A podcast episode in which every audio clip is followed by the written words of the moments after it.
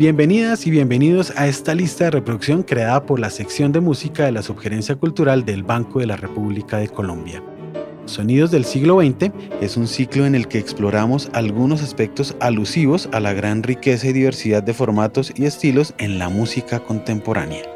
El tercero de seis episodios está dedicado a los ensambles de percusión en el contexto latinoamericano.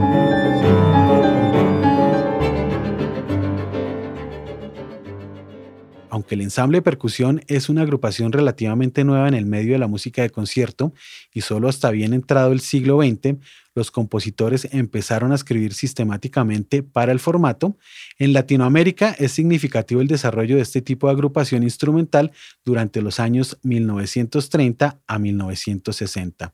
Ejemplo de ello son las cuatro piezas que conforman esta lista de reproducción. Hablamos de las rítmicas número 5 y número 6 de Amadeo Roldán, la tocata para instrumentos de percusión de Carlos Chávez y la cantata para América Mágica de Alberto Ginastera. Estas son las primeras obras creadas para un ensamble de percusión y el inicio de un género cuyo repertorio, cuya conformación y crecimiento se asocia con el siglo XX. La tocata para instrumentos de percusión, compuesta por Carlos Chávez, también hace parte del repertorio inicial y es una de las obras para este ensamble que se interpreta con mayor frecuencia. La cantata para América Mágica de Alberto Ginastera, para soprano y una orquesta que emplea 53 instrumentos de percusión, es otra de las obras fundamentales en el desarrollo del género. Compositores de otras regiones encontraron el ensamble muy atractivo y consecuente con el espíritu de innovación del siglo XX, escribieron obras que tuvieron gran impacto. Entre ellos se encuentran Edgar Varese, Henry Cowell, Lou Harrison y John Cage. Este último, figura prominente de la vanguardia de la posguerra, definió en 1939, con pasión y claridad, las transformaciones que durante ese periodo afectaban la concepción misma de lo que se entendía por música. El compositor, además de expresar con vehemencia que la música de percusión es revolución, subrayó en una suerte de manifiesto que el sonido y el ritmo han estado sometidos durante demasiado tiempo a las restricciones de la música del siglo XIX. Hoy luchamos, dice Cage, por su emancipación.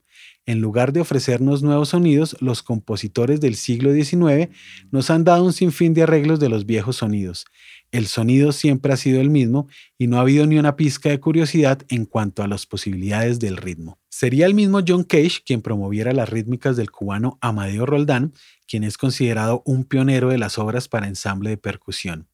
Cage, en lo que se cree fue el estreno mundial de estas obras, las interpretó con su conjunto de percusión el 17 de febrero de 1943 en el Museo de Arte Moderno de Nueva York, aunque ya habían sido presentadas por Cage y Lou Harrison en el Mills College de Oakland en 1940. Compositor, violinista, director y educador, Amadeo Roldán compuso en 1930 una serie que llamó Rítmicas, dos obras que son seminales para el desarrollo de este género. La rítmica número 5 es en tiempo de son, como se indica en la partitura, y es una pieza corta para nueve intérpretes que tocan claves, cencerros, maracas, quijadas de burro, guiro, bongo, timbales de salsa, timbales de orquesta sinfónica, bombo y marímbula. Este último, un instrumento de origen africano que se toca sentándose encima de la caja y pulsando las láminas o lengüetas metálicas con las yemas de los dedos. Algunos lo han llamado el piano africano. La rítmica número 6 es en tiempo de rumba y tiene una instrumentación similar a la número 5. Las dos piezas emplean la conocida clave de la salsa con diferentes variantes.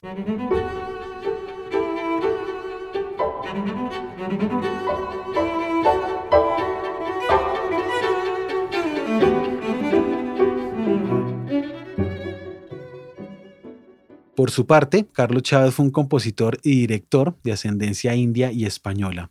Además de ser compositor y director de orquesta con amplio reconocimiento internacional, fue un influyente educador como director del Conservatorio Nacional y como director del Departamento de Bellas Artes de México. La tocata para instrumentos de percusión de Chávez, compuesta en 1942, es una obra para seis percusionistas estructurada en tres movimientos que se tocan de manera continua. Incluye la instrumentación tambores indios, claves y una maraca, además de glockenspiel, xilófono, campanas, tambores redoblantes, timbales, bombo, platillos suspendidos y gongs, entre otros. Se estrenó en 1947 en el Conservatorio Nacional de México.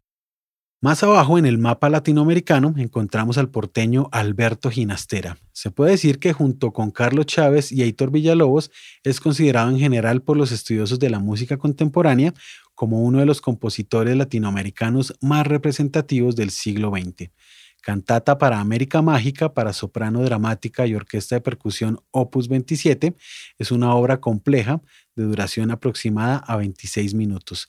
Requiere soprano solista y 16 percusionistas que interpretan 53 instrumentos de percusión, entre los que se incluyen dos pianos, una celesta, xilófono, marimba, glockenspiel redoblante, seis timbales orquestales, triángulos, maracas, concha de mar y guiro.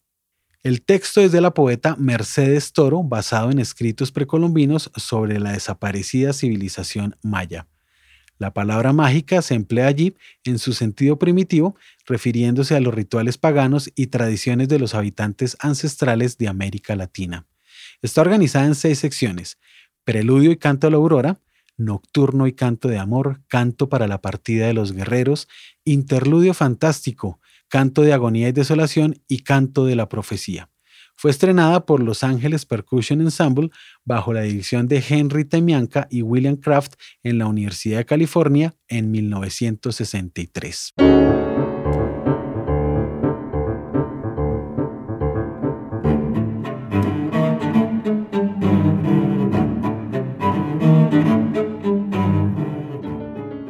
Les invitamos a escuchar la lista de reproducción Sonidos del siglo XX que se encuentra disponible en la cuenta de Spotify Rep Cultural.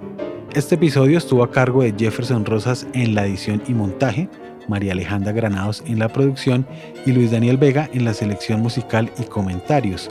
Toda la actividad cultural del Banco de la República se encuentra en www.banrepcultural.org, en Facebook como Sala de Conciertos Luis Ángel Arango, en Instagram, Twitter y YouTube como Banrep Cultural. La música que abre y cierra este episodio es parte de Conversaciones, variaciones para violín, violonchelo y piano, opus 32 del compositor Juan Antonio Cuellar, interpretada por el Lincoln Trio. Les esperamos en nuestro próximo episodio.